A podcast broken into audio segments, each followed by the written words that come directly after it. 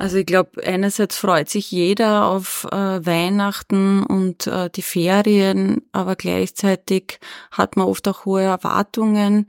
Sowohl äh, die Kinder als auch die Jugendlichen und Eltern haben eine stressige Herbst- und Schulzeit hinter sich und ich glaube, da ist es besonders wichtig, dass jeder auch auf seine Bedürfnisse achtet und gut darauf schaut, äh, was, was brauche ich, was tut mir gut, um mich zu entspannen und auch diese Erwartungen ein bisschen zurückschraubt.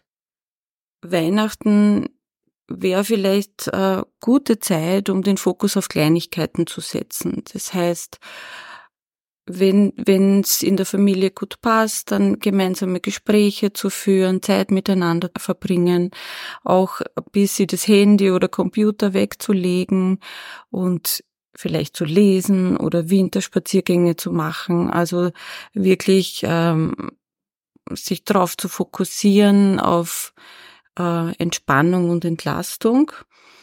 Und Weihnachten kann aber auch eine sehr schwierige Zeit sein.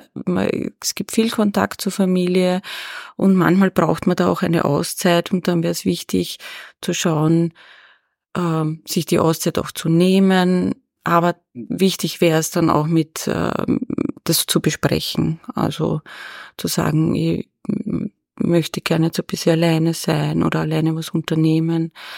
Und wenn es schwierig ist mit der Familie, dann auch zu schauen, wem gibt's in meinem Umfeld, äh, mit wem kann ich über die schwierige Situation sprechen, entweder mit Freunden, äh, Nachbarn, anderen Bezugspersonen, Onkel, Tante, um da auch jemanden zu haben und loszuwerden, die Sorgen und Ängste, die da vielleicht damit verbunden sind.